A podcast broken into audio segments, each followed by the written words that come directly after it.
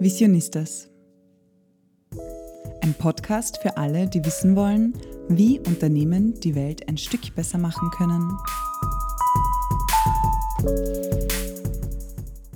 Hallo beim Visionistas Podcast. Ich bin Stefanie Summerauer und ich bin heute hier dein Host, ähm, nämlich heute das erste Mal alleine ohne Anna Oberdorfer, weil Anna mittlerweile ähm, in Babypause ist. Und aus dem Grund darf ich heute ähm, ein spannendes Gespräch führen zum Thema Führen in Krisenzeiten mit Julia Anibas. Julia ist ähm, systemischer Coach und befasst sich seit einiger Zeit mit dem Thema Resilienz und Führen in Krisenzeiten. Und sie war auch selbst einige Zeit lang ähm, Führungskraft und erzählt eben von ihren Erfahrungen. Diese Serie, also das ist heute das letzte Interview von unserer Serie Leadership Lunch und die ist in Kooperation mit der Wirtschaftsagentur Wien entstanden. Danke an die Wirtschaftsagentur und ich darf euch heute auch ein tolles Angebot von der Wirtschaftsagentur nochmal vorstellen, nämlich ähm, das Gründungsstipendium. Und das ist ziemlich cool, weil da kriegt man nämlich 1300 Euro im Monat und verschiedene Angebote wie Coaching, Beratung und ähm, ein großes Netzwerk. Ähm, ja, wir haben selbst von der Wirtschaftsagentur und von, von den Angeboten extrem viel profitiert und ähm, ja, schaut einfach mal vorbei auf der Website von der Wirtschaftsagentur und ja, wenn euch der Podcast gefällt, freuen wir uns voll, wenn ihr uns ähm, eine Bewertung da lasst und euren Freundinnen und Freunden davon erzählt. Und ja, ich würde sagen, wir hören jetzt gleich rein ähm, in die drei Fragen an die Julia und dann geht es auch schon los.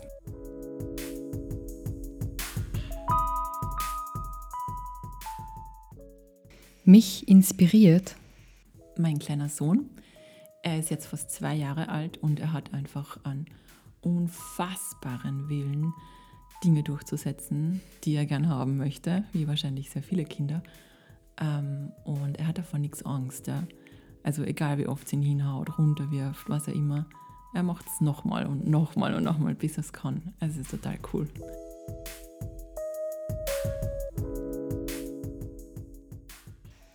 Meine größte Vision ist? Mm, meine größte Vision war eigentlich schon immer die Arbeitswelt zu einem Ort zu machen, an dem die Menschen gerne sind.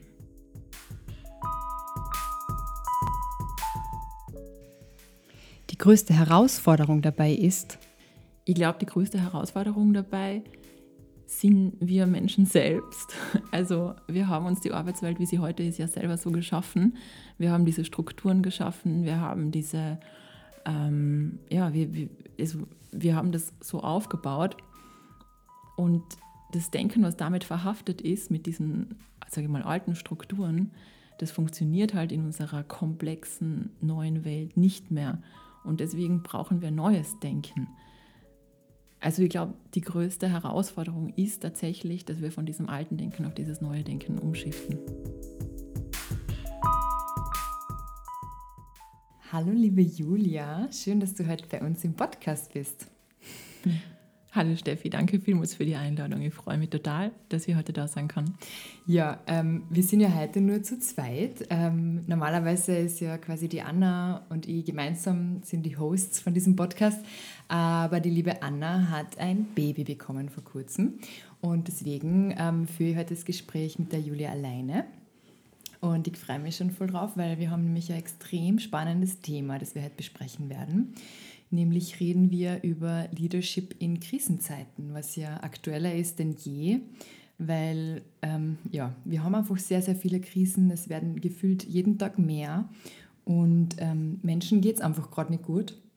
Und das wirkt sich natürlich einerseits aufs Privatleben aus, aber andererseits auch auf den Job.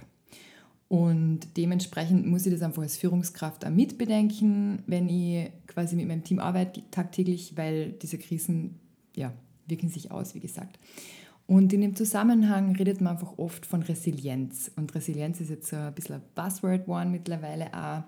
Ähm, aber ja, es wird als Lösung genannt. Julia, du bist Expertin in diesem Bereich.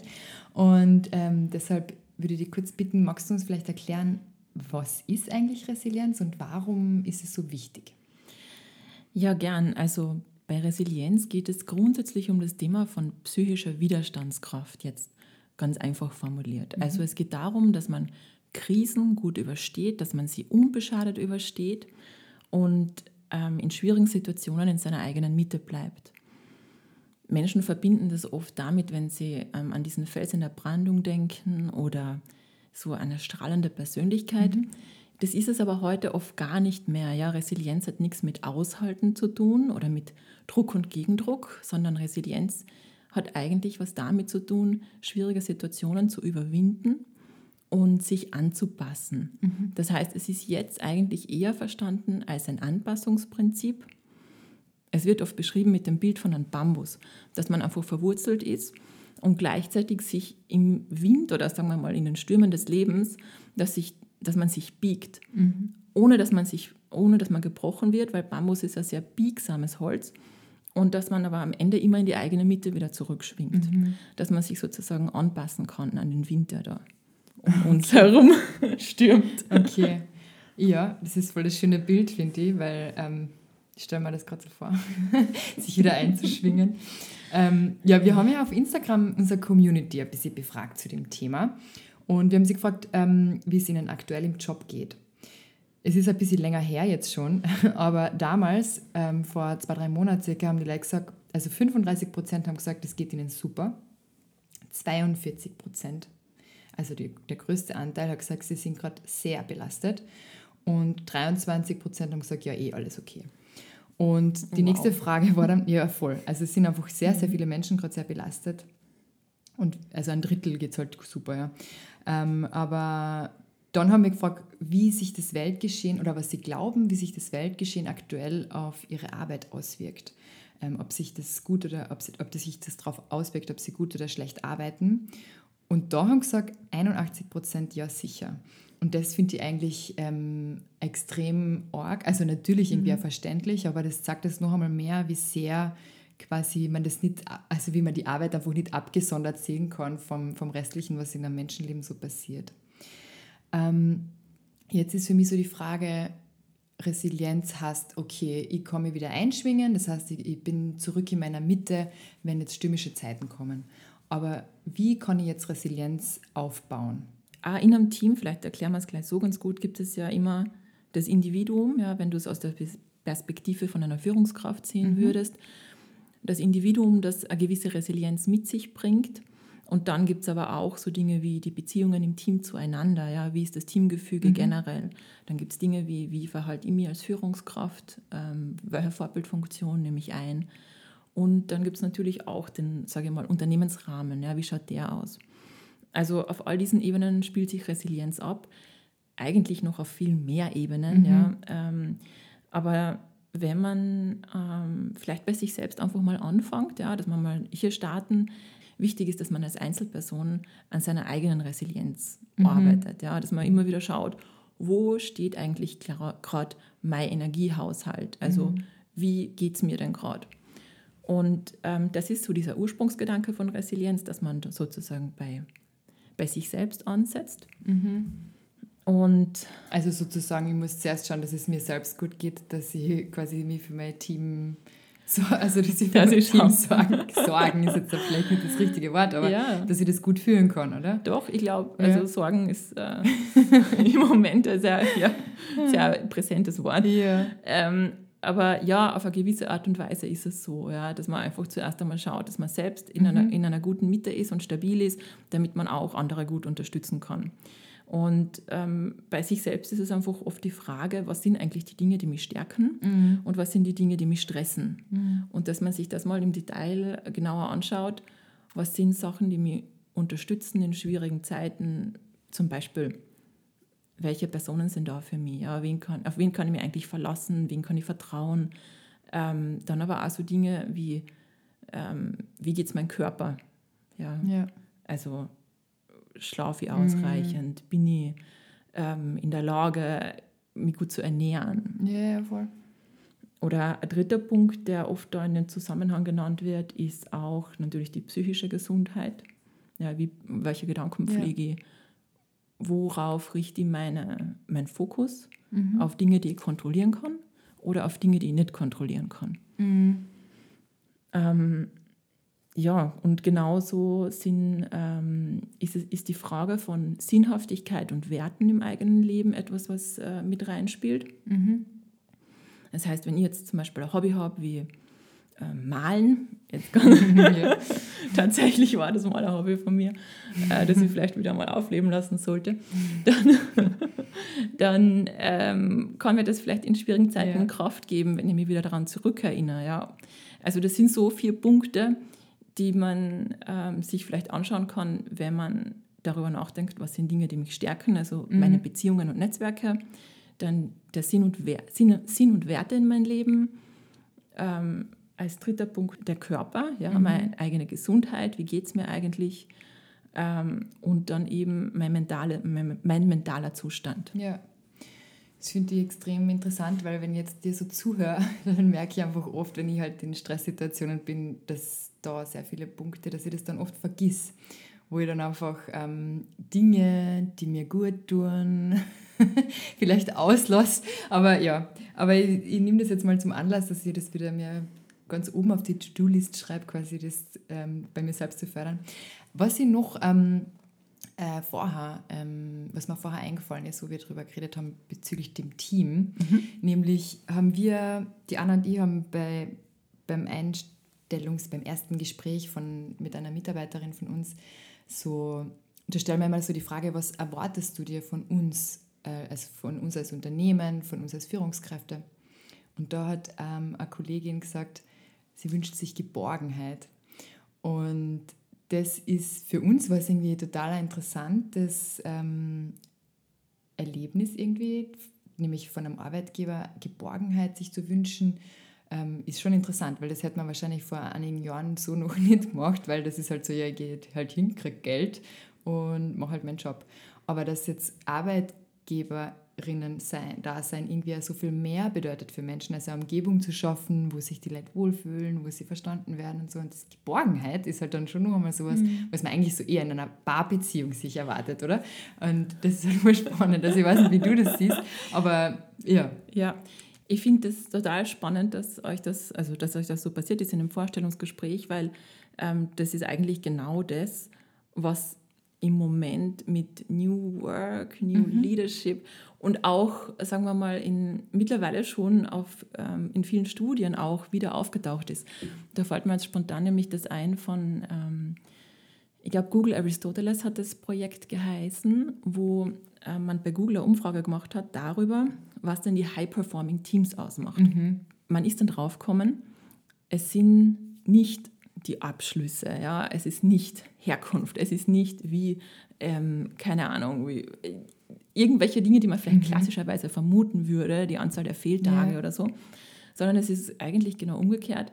Ähm, die, das heißt, psychologische Sicherheit, mhm. ja, die mhm. psychologische Sicherheit, die äh, in dem Team vorherrscht, wenn die gut gegeben ist, dann ähm, ist die Wahrscheinlichkeit, dass das Team high-performing ist, viel mhm. höher. Ja. Aber was ist jetzt psychologische Sicherheit? Psychologische Sicherheit ist, ähm, ich sage mal, lapidar übersetzt, das ist im, das genau das, was du mit Geborgenheit mhm. angesprochen hast, aber eigentlich auch, ähm, äh, sage ich mal, ein sicherer Boden, den Mund aufzumachen. Mhm. Also, dass man im Team ähm, so einen Zusammenhalt geschaffen hat oder so einen, einen respektvollen Zusammenhalt mhm. geschaffen hat, dass jeder von sich aus ähm, sagen würde, hey, ich, ähm, schaut mal, ich habe da einen Fehler gemacht. Mhm. Ähm, wie können wir daraus lernen? Yeah. Ja. Natürlich nichts, was irgendjemand gern hört mhm. heutzutage. Ja, wer hört schon gern, hey, ich habe da einen Fehler gemacht. Aber diese Teams bei Google, die am besten performen, mhm. das sind die Teams, die ganz offen über Fehler sprechen. Yeah. Das habt ihr vielleicht ja eh schon bei der Nina gehört yeah. mit produktiver Fehlerkultur. Und ähm, da fällt aber nicht nur das mit Fehler rein, sondern ja. die, die lernen halt dann einfach daraus und dadurch entsteht dann ähm, in einer neuen, herausfordernden Situation mhm. auch ein gewisses ähm, Grundvertrauen, dass man das gut meistern kann als Teamgefüge ja. und dadurch eine andere Selbstwirksamkeit als Team. Mhm. Zu dieser psychologischen Sicherheit gehört natürlich einfach auch dazu, dass man sich wertschätzend ähm, austauscht, mhm. dass man dass man auf Augenhöhe sich gegenseitig auf Augenhöhe behandelt, dass man ähm, ja, dass einfach niemand die Augen überdreht, wenn jemand anderer was sagt, ja. dass alle Meinungen gleich viel zählen. Und es gibt ja eh schon sehr viele Tools, die in diese Richtung abzielen, ähm, sage ich mal jetzt im agilen Arbeiten zum Beispiel, dass man einfach versucht, Meinungen neutral zu werten etc. Ähm, aber ja, ich glaube, dass das in diese Richtung geht, auch was sich unsere nächste Generation wünscht, dass Geborgenheit einfach, äh, also für mich ist es sehr ähnlich mit psychologischer Sicherheit. Ja. Jetzt Ja, korrigiere ja. mich, wenn du das anders Ja. siehst, aber ich glaube, das ist einfach ein, ein Ort, wo man sich wohlfühlt. Ich glaube auch total, und es erinnert mich ja total an das ähm, Buch von der Brene Brown, das ich ja kürzlich gelesen habe, nämlich Dare to Lead heißt das. Kennst du das Buch zufällig? Hast du es Mhm. ich habe es nicht gelesen. Ne? Ähm, das ist extrem cool. Also ich kann das wirklich sehr empfehlen. Generell Brene Brown ähm, ist einfach eine coole Person.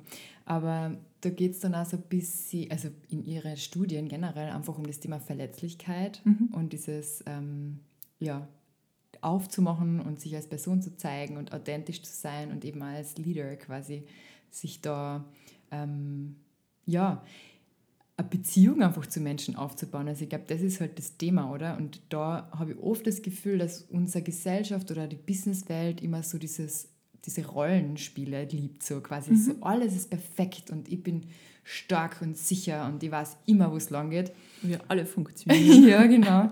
Und das ist extrem schwierig, weil ich merke halt auch gerade bei mir selbst, dass es total schwer ist, ähm, von, diesen, von dieser Erwartungshaltung an mich selbst als Führungskraft irgendwie ein bisschen Abstand zu nehmen und dann einfach mal, wie die Nina letztens im Podcast gesagt hat, so einatmen, ausatmen und dann geht es gleich leichter, weil dieser Perfektionismus und dieses, diese hohe Erwartungshaltung einfach an sich selbst ist oft einfach etwas, was einem voll im Weg steht und dann ist man einfach ganz schnell gar nicht mehr authentisch und dann geht es halt voll, also da kann man auch keine. Gespräche führen. Ja? Ja.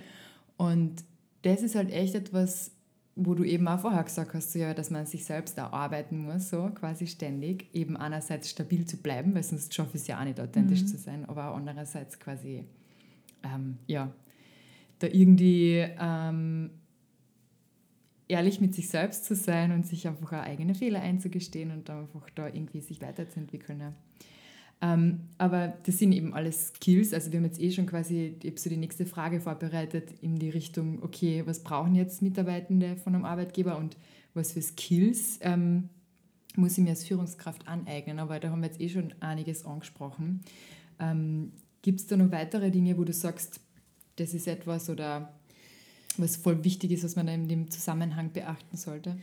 Naja, als Führungskraft ist man jetzt schon in einer extrem fordernden Situation. Mhm. Also man hat einerseits, ähm, sage ich mal, Unternehmenskrisen, die vielleicht jetzt auftauchen ja, in aktuellen wirtschaftlichen Situationen.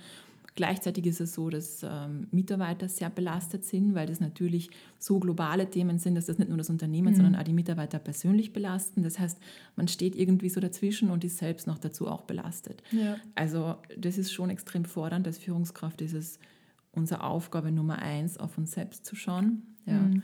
und dann ähm, auf unsere Mitarbeiter zu schauen und Mitarbeiterinnen. Ähm, ich finde, was ganz ein cooler Ansatz ist, den ich vielleicht gerne noch teilen möchte, ist von Amy Edmondson. Die ist ähm, Coach äh, und I don't know, schaue ich gleich nach, gell, in Amerika. In, können wir in die Shownotes verlinken? kann man schon uns verlinken. Aber ich habe das von ihr vor kurzem mal gefunden, ähm, wo sie sagt, wie man gut führen kann in der Krise. Und ich finde, das ist einfach ein idealer Leitfaden, wenn man irgendwie gerade nicht weiß, wo man sich eigentlich orientieren soll. Weil was sie sagt, ist, ähm, aus der Corona-Krise Learnings sind, dass ähm, Menschen suchen Vertrauenspersonen, ja, nun auch nicht. Ähm, und gerade in so schwierigen Situationen gibt ja die Führungskraft massiv Halt. Ja. Das heißt, für die Mitarbeiter. Sollte halt geben. Ja, ja, genau, sollte halt geben. Ja, gibt es ja hoffentlich. Ähm, und wenn nicht, dann kann man sich an dies, als Führungskraft an diese Dinge Ja. halten. Ähm, weil es ist nämlich wichtig, dass ähm, erstens, dass transparent kommuniziert wird. Das hat man wahrscheinlich schon mal gehört, ja, aber es ist interessant, weil das transparente Kommunizieren ähm, schafft bei Mitarbeitenden mehr psychologische Sicherheit. Weil sogar wenn man sagt, man weiß nicht, was Sache ist, ja, und man hat keine Ahnung, dann, ist es, dann bringt es mehr Sicherheit bei Mitarbeitenden, als wenn man irgendetwas sagt, was sich im Nachhinein als falsch erweist. ja. Es klingt irgendwie so, als hätten wir das schon gehört, aber wir sind Nein, alle in. Versuchung, wir sind ganz ehrlich schon vom Schulsystem heraus, sind Ja, wir schon ja. darauf geprägt, einfach Antworten zu haben Ja. auf Fragen. Aber manchmal ist es ganz gut, einen Schritt zurückzugehen und äh, einfach zu, zu schauen, ist es jetzt, Mhm. ist es jetzt wirklich was, was ich sagen möchte? Mhm. Oder ist besser, ich bin ehrlich? Total. Sind- Ich finde, das ist sowas, es hat ja mit Authentizität dann zum tun irgendwo, oder? Wenn, Mhm. wenn du einfach, weil wenn du dann in so, in so einem Panic-Mode bist, bist und dann sagst, okay, ich sage jetzt einfach irgendeine Antwort auf eine Frage, die ich eigentlich nicht weiß, oder Ja. triff eine Entscheidung, die ich eigentlich nicht lange überlegt habe oder nicht genau ähm, mir die Konsequenzen daraus auch Mhm. überlegt habe. Ähm, ja, also es ist ich kenne es von mir selbst, ich habe das ähm, schon öfter so gemacht, glaube ich, einfach aus der Unsicherheit heraus. Ja. Ähm, also es ist gar nicht so easy, finde ich, dann, dann auch irgendwie eben diese Rollenbilder oder dieses, diese eigene Erwartungshaltung von alle Antworten haben zu müssen, irgendwie zu, zu ähm, hinterfragen. auch. Ähm, Ja, und wir wissen ja, wie das ist. Ähm, in der Führungsrolle hat man einfach wirklich oft das Gefühl, dass man die Antwort parat haben muss. Ja. Das ist echt eine Verlockung, die ja, nach wie vor besteht. Ja. total. Immer. Aber ich habe das auch schon gemerkt jetzt im Team, was dann auch anzusprechen und zu sagen, I don't know, aber werden wir schon herausfinden, wo können wir es herausfinden? Also Mhm. einfach dann die Lösungen woanders zu suchen und die Antworten woanders zu Ja. suchen. Und man muss ja nicht alles einfach wissen. Man kann Genau. auch gar nicht alles Ja. wissen. Ja. Sehr spannend. Ja, was ähm, Amy Edmondson noch gesagt Mhm. hat, ja, dass man noch, ähm, das sind jetzt insgesamt vier Punkte. Mhm. Das, der nächste Punkt ist einfach schnell zu handeln, weil wenn man in der Krise steckt, Mhm. dann kriegt man meistens nur durch Handeln Informationen. Also nicht zu handeln ist keine Option und das zeugt dann Mhm. nicht von Sicherheit, sondern besser ist, man handelt, weil dadurch kriegt man meistens mehr Informationen. Und Ja. zwei Punkte, die mir auch noch total gut gefallen, sind, das erste ist, es ist viel einfacher für Menschen, sich an Werte zu orientieren, als Entscheidungen ähm, zu bekommen, die man nicht nachvollziehen Mhm. kann. Ja, was dann die drei weiteren Punkte sind. Also das zweite ist sofortiges Handeln, weil durch sofortiges Handeln werden, ähm, bekommt man mehr Informationen. Mhm. Das heißt, wenn wir abwarten, dann wird sich die Situation oft gar nicht ändern. Das kennt man vielleicht, man ist dann oft in, Stock, in Schockstarre, wenn man in einer Krise steckt, Mhm. weiß nicht, wie soll ich jetzt reagieren, soll ich abwarten, soll ich schauen. Handeln ist normalerweise eine Empfehlung, die da, also ist ja normalerweise eine gute Empfehlung, weil es bringt dann dazu, dass man zu mehr Informationen kommt. Ja. Ja. ja, und da, dass man weiterkommt. Also, dass man jetzt Ja, stuck natürlich. ist quasi. Ja. Genau, genau. Und äh, der dritte Punkt ist, dass man ähm, Entscheidungen trifft anhand der Werte. Mhm. Und das ist für viele Unternehmen, sage ich jetzt mal vorsichtig formuliert, ähm, ein Idealbild, Mhm. ja, aber es sollte in Krisenzeiten tatsächlich umgesetzt werden, weil zum Beispiel ähm, bei Corona war es so, dass man gesagt hat, wir, ähm, unser Grundwert ist es, Menschenleben zu retten. Mhm. Und danach treffen wir die Entscheidungen. Das heißt, alle rundherum haben gewusst, okay, passt, das ist der Wert, an den wir uns orientieren. Mhm. Und die Menschen können darauf vertrauen, dass das der Grundwert bleibt, anhand dessen, an, anhand dem die Entscheidungen getroffen werden. Das kann jetzt heute bedeuten, dass wir ähm, einen Lockdown machen und morgen kann es bedeuten, dass wir ähm, das Pflegepersonal aufstocken. Mhm.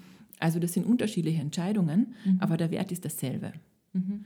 Und deswegen ist es für Menschen einfach leichter nachvollziehbar und leichter zu verstehen, warum Entscheidungen anders getroffen werden. Mhm. Und durch transparente Kommunikation kann man dann auch darauf vertrauen, dass wenn sich was ändert, das einfach wieder kommuniziert wird. Ja. Und der vierte Punkt ist Macht abgeben. Und ja, du schmunzelst und vermutlich viele Führungskräfte, die im Moment das Gefühl haben, dass ihnen alles über den Kopf wächst. Ähm, aber dadurch, dass man Macht abgibt, schafft man tatsächlich ähm, ein, ein resilienteres Team, Mhm. eine resilientere Grundsituation, weil man wird gerade in der Krise oder gerade in einer schwierigen Situation ähm, werden sehr schnell die Topic Leader zu People Leader, sagen wir so, ja. Also das heißt, wenn ähm, jemand Experte ist auf einem Feld und total gut ist und sagt, hey, wir müssen das anders machen und die Führungskraft glaubt nach klassisch altem Denken, ich muss äh, ja jetzt Stärke beweisen und da ähm, Dinge Hart durchgreifen. äh, Danke, hart durchgreifen. Ja, genau. Dann kann es sein, dass tatsächlich das Team sich von der Führungskraft abwendet und sich hinwendet zu diesem Experten oder dieser Expertin. Das find ich ich finde es extrem interessant, ähm, nämlich das als Macht abgeben zu bezeichnen, weil das Thema, Mhm. also der Begriff Macht ist einfach irgendwie ein, ein spannender, weil für mich ist es jetzt eine total erleichternde Information eigentlich, weil ich mir denke, gern, nehmt die Verantwortung. also, was, äh, ja. ich denke mal wirklich, für mich, also ich trage gern die Verantwortung für meine Rolle und für meine mhm. Position und fürs Unternehmen, was ich jetzt habe. Nur eigentlich ist es total schön, wenn man das teilen kann aus meiner Sicht, weil dann ist die, die Last auf einer Person nicht so stark, sondern dann kann man das ein bisschen ausgleichen im Team und jeder hat seinen Verantwortungsbereich. Und Richtig. das ist eigentlich etwas, was ich als ähm, Entlastung irgendwie sehe, auch für Führungskräfte. Aber natürlich ist es halt auch mit Vertrauen verbunden, dass mhm. man sagt, okay, I trust you with this, du machst es schon. Und dann halt natürlich auch zu akzeptieren, wenn dann mal ein Fehler passiert. Mhm. And that's okay. Ja. Aber genau. Und ich finde auch, da habe ich aus dem Gespräch mit der Nina noch im Hinterkopf so dieses, auch mit den Menschen dann zu reden, was traust du dir zu? Willst du vielleicht noch ein bisschen mehr dazu nehmen? Vielleicht kannst du dann noch über die hinauswachsen mhm. und wir sind alle fein mit dem, wenn es auch schief geht, ist okay. Und das ist halt gar nicht so easy immer, finde ich, weil das ist total schwierig, also natürlich. Ich, ich finde Leadership generell ist etwas sehr herausforderndes. Ähm, aber dieses Vertrauen und dieses Abgeben und mit den Leuten reden und so sich die Sachen auszumachen, ähm, das braucht schon viel Zeit halt auch ja, und viel mhm. Energy quasi, um einfach sich dem, dem Prozess anzunehmen und zu sagen, ja. okay, wir setzen uns jetzt hin, wie, was funktioniert nicht, wie können wir besser zusammenarbeiten, wo dann halt einfach auch, eher wie du sagst, diese psychologische Sicherheit dann dadurch wachsen kann, wenn man halt dieses offene Kommunizieren irgendwie lebt. Total, ich glaube, das braucht man da gar nicht schönreden. Also diese, sage ich mal, etwas neuere Arbeits neuere Arbeitsweise, das klingt so blöd, diese Arbeitsweise, die man jetzt einfach mehr mhm. pflegt, ja, nicht mehr dieses Top-Down, sondern ja. einfach ähm, auf Augenhöhe. Auf Augenhöhe, genau. Das wird, es wird anders sein. Also manche Menschen sagen, dass Resilienz die neue Effizienz ist. Mhm. Und dass wir einfach darauf schauen müssen, dass wir ähm, sozusagen, dass wir uns an die Veränderungen anpassen können und dadurch, dass wir wissen, dass ja, ja wir mehr, also diversere Teams haben, äh, die mehr einbinden ins Gespräch, dass dadurch einfach bessere Lösungen und mhm. innovativere mhm. Lösungen entstehen können. Es ist ja in Haufen, haufenweisen Studien bestätigt. Ja. Ähm, genau, und da wird es einfach mehr hingehen, ja, dass mhm. wir einfach versuchen, uns besser anpassen zu können an stetig neu, also stetig wandelnde Veränderungen. Ja. Und dass es vielleicht gar nicht mehr so dieser klassische Effizienzgedanke ist, dass es vielleicht nicht mehr so der klassische Effizienzgedanke ist, wie holen wir noch mehr raus. Also, ja, ja. ich finde, ja. was ich da interessant finde mit diesem Effizienzgedanken nämlich, ist, also für mich ist es halt einfach immer so people first. Gell? Also für mich ist das Wichtigste, und das ist halt das, was Visionistas irgendwie so ausmacht, ist so, dass wir schauen, dass es uns gut geht, dass es uns in unserer Zusammenarbeit mit, mit unseren PartnerInnen, mit unseren KundInnen, mit allen einfach, ähm, dass es dem Team einfach gut geht. Und quasi das Resultat daraus ist halt dann Effizienz, oder? Also weißt, wenn man dann sagt, mhm. ähm, that's the nicest output you could have. Ja, absolut. So. Ja, genau. Aber eigentlich ist es nicht das Ziel. Also weißt du, für mich ist es nicht das Ziel, nicht der Grund, warum ich es mache. Das ist es. es ist, die Effizienz ist nicht der Grund für mich, dass ich das umsetze, sondern für mich ist es der Grund, dass ich will, dass die Leute einfach gut geht im Richtig, Unternehmen, dass ja. sie sich wohlfühlen. Mhm. Und that's a nice ja. thing to have dann, wenn du quasi dann mhm. Effizienz und einfach gute Produktivität und mit dem erzielen kannst. Absolut. Ähm, aber wenn ich jetzt zum Beispiel merke, es geht einfach einer Person in meinem Team ganz und gar nicht gut und die braucht einfach Support und ich ja, bin Führungskraft und weiß jetzt nicht genau, was ich machen soll. Was, wie kann ich einfach Einzelpersonen irgendwie unterstützen? Dann? Ja, also es gibt für Einzelpersonen grundsätzlich mal viele Möglichkeiten, die ich allgemein anbieten kann. Das heißt, ich kann Sachen anbieten wie ähm, Coaching kostenfrei für Mitarbeitende. Mhm. Da gibt es schon einige Unternehmen, die das machen. Ich finde, das ist extrem wertvoll. Super, ja, ich habe es schon gehört. Das ist echt cool. Und ich finde es einfach für jeden, also da kann sich mhm. jeder so viel weiterentwickeln. Das ist ganz, ganz toll. Dann gibt es Sachen wie Mental Health Days, mhm. Self-Care Clubs, ja, wo man sich einfach, sage ich mal, zusammenspricht ähm, und jeder kann das anbieten, was er was er mitbringt. Ja. Ob jemand sagt, hey, ich biete kostenfreie Kinderbetreuung an und wer andere bietet einen Yogakurs an und jemand drittes ähm, sagt vielleicht, hey, ich kann Haar schneiden. Im Also- Team jetzt, oder was? Dass man sich das gegenseitig ja, im, anbietet? im oder? Team oder vielleicht im Unternehmen, dass man Mhm. einfach sozusagen ähm, über mehrere Teams hinweg so Self-Care-Clubs hat, Mhm. wo dann einfach Menschen ihre Leistungen anbieten können. Mhm. Ähm, also das wären zum Beispiel, oder was ich auch noch gesehen habe, war, oder was viele Unternehmen im Moment beginnen umzusetzen, sind Offline-Tage. Mhm. Das heißt, dass es zum Beispiel Tage gibt, die ähm, einfach meetingfrei sind, damit Mhm. Menschen wirklich ihre Achtsamkeit wieder trainieren können und ganz fokussiert an ihren Arbeitsthemen arbeiten können. Mhm. Denn ähm, es ist ja oft noch immer so, dass wir tatsächlich irgendwie im Meeting sitzen und nebenbei noch unsere E-Mails beantworten, Mhm. was ja skurril ist aus, aus äh, jetzt sage ich mal, aus der Sicht von ähm, Aufmerksamkeitsfokussierung. Aber, Aber das heißt also, dass ihr intern auch keine Meetings habt? richtig, Aha, genau, okay. weder interne noch externe Weil Meetings. wir haben zum Beispiel, mal definiert, das halten wir ja leider seit einiger Zeit eh nicht mehr ein, weil es gerade ein bisschen, weil viel los ist, aber wir hätten eigentlich Mittwoch und Freitag definiert als Tage, wo wir quasi keine externen Meetings Mhm. zumindest haben.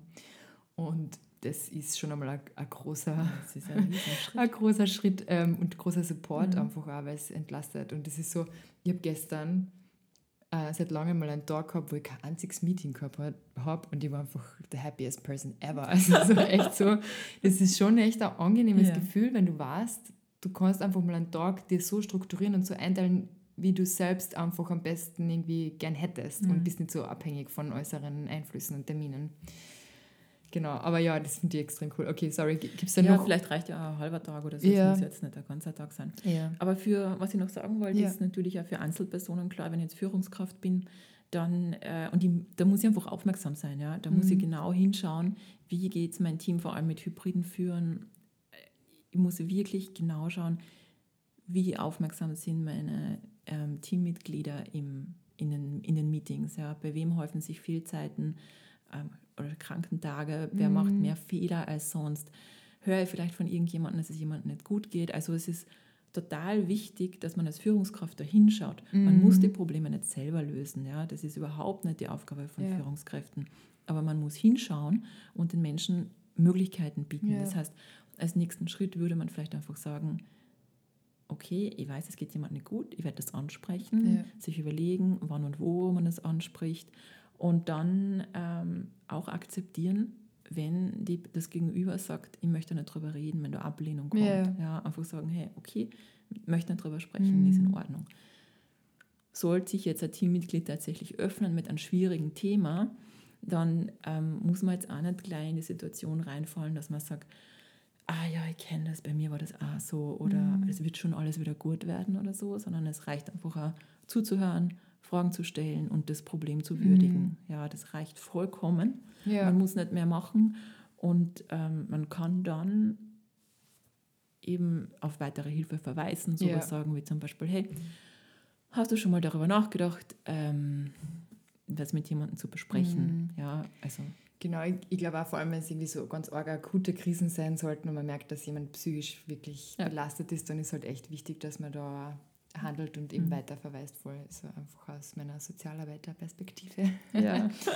ähm, okay, ja, voll. Genau, aber da vielleicht noch kurz, es gibt ja oft, also es wird ja oft vieles einfach nicht angesprochen, Mhm. weil die Menschen Angst davor haben, was, Was die ko- was auf sie zukommt, mhm. weil du als Sozialarbeiterin bist natürlich Expertin für sowas, du kennst dich da aus, wie man damit umgeht, aber ganz ehrlich, wenn ich Führungskraft bin, in einem Unternehmen, Wirtschaft studiert habe, vielleicht bin ich Fachexperte, was auch immer, ähm, ich weiß vielleicht gar nicht, wie ich das mache. Ja, ich Ja, habe vielleicht sicher. selber Angst vor dem, was da auf mich zukommt. Und das ist ganz wichtig, auch, dass man sich da einfach denkt, hey, es reicht, wenn ich das wohin verweise. Ja, ich glaube auch, dass sehr viele Angst davor haben und es ist halt schon irgendwie interessant, weil wir haben vorher darüber gesprochen, ja, diese Geborgenheit, die man dem Team Mhm. geben soll und so. Und ich habe so das Gefühl, es sind so viele Anforderungen, die irgendwie einer Führungskraft ähm, irgendwie gestellt werden. Weil du musst halt einerseits eben auf die Personen schauen, dass es denen gut geht. Du musst empathisch sein. Du musst offen und transparent kommunizieren. Du sollst authentisch sein. Ähm, du sollst Fehler, eine gute produktive Fehlerkultur haben. Also es sind einfach so viele Dinge, wo man eigentlich quasi ja komplettes Wunderwurzi sein muss, dass Mhm. das irgendwie funktioniert. Ähm, und ja, also für mich ist halt irgendwie so das Thema, ich, weiß jetzt mittlerweile, durch, auch durch die Podcast-Gespräche habe ich so viel einfach schon mitgenommen ähm, aus diesen Gesprächen, was einfach wichtig ist und wie man es umsetzen kann. Ähm, aber ja, also für mich nehme ich es einfach mit, dass es einfach ein Prozess ist. And I'm not there yet, aber ähm, I'm on it. So. Ähm, genau. Aber wenn wir jetzt quasi nochmal zusammenfassend auch jetzt auf Führungskräfte per se eingehen und sagen, okay, was kann ich jetzt ähm, als Führungskraft einfach auch für mich selbst tun, um in der Krise stabil zu bleiben. Wir haben vorher schon ein paar Punkte angesprochen, aber magst du vielleicht nochmal zusammenfassend irgendwie so drei Tipps ähm, abschließend nochmal nennen, die Führungskräfte tun können, um eben auch auf sich selbst zu schauen, dass sie besser durch Krisenzeiten kommen? Der erste Tipp wäre, auf das eigene Resilienzkonto zu schauen, weil Resilienz ist wie ein Bankkonto und man muss da immer wieder einzahlen, wenn man was runternimmt, ja, Mhm. damit das Ganze im Plus bleibt oder idealerweise in einem dicken Plus. also sich vielleicht einfach die Frage zu stellen, woher beziehe ich meine Energie oder eben wie wir früher gehabt haben, was stresst mich, was stärkt mich, ja, und wie kann ich das, was mich stärkt, vermehren und das, was mich stresst, vermindern. Mhm. Und vielleicht eine Frage dazu, die da ganz hilfreich ist, wenn man jetzt wirklich so akut im Stress ist, ist so dieses mal kurz innehalten und sich zu fragen, was, was brauche ich jetzt gerade, damit ich wieder zu meiner vollen Leistungsfähigkeit zurückkomme. Und das kann halt sein, dass ich kurz aufstehen, mir einen Kaffee mache oder mit einem Kollegen äh, mich darüber austausche, was gerade passiert ist. Es kann aber auch sein, dass ich vielleicht Urlaub brauche oder am Abend der Freundin treffen muss oder ganz Mhm. egal, ja, einfach, was brauche ich jetzt, um zu meiner vollen Leistungsfähigkeit zurückzukommen. Mhm. Der zweite Tipp wäre, Coaching in Anspruch zu nehmen.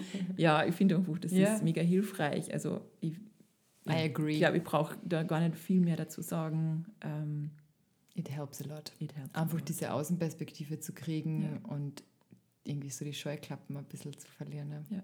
Mhm. Genau. Und der dritte Punkt, Macht abgeben. Ah, ja, schön.